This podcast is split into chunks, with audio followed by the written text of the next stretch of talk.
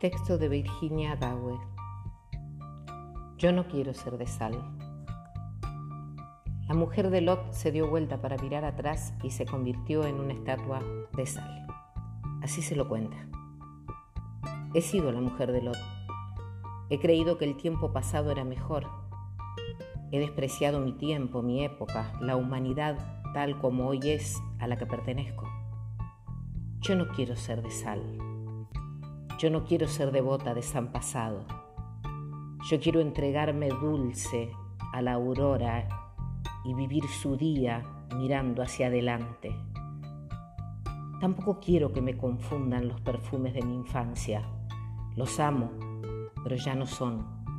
Y es cierto, no están los que no están, pero a los que están les abro mi pecho en son de bienvenida.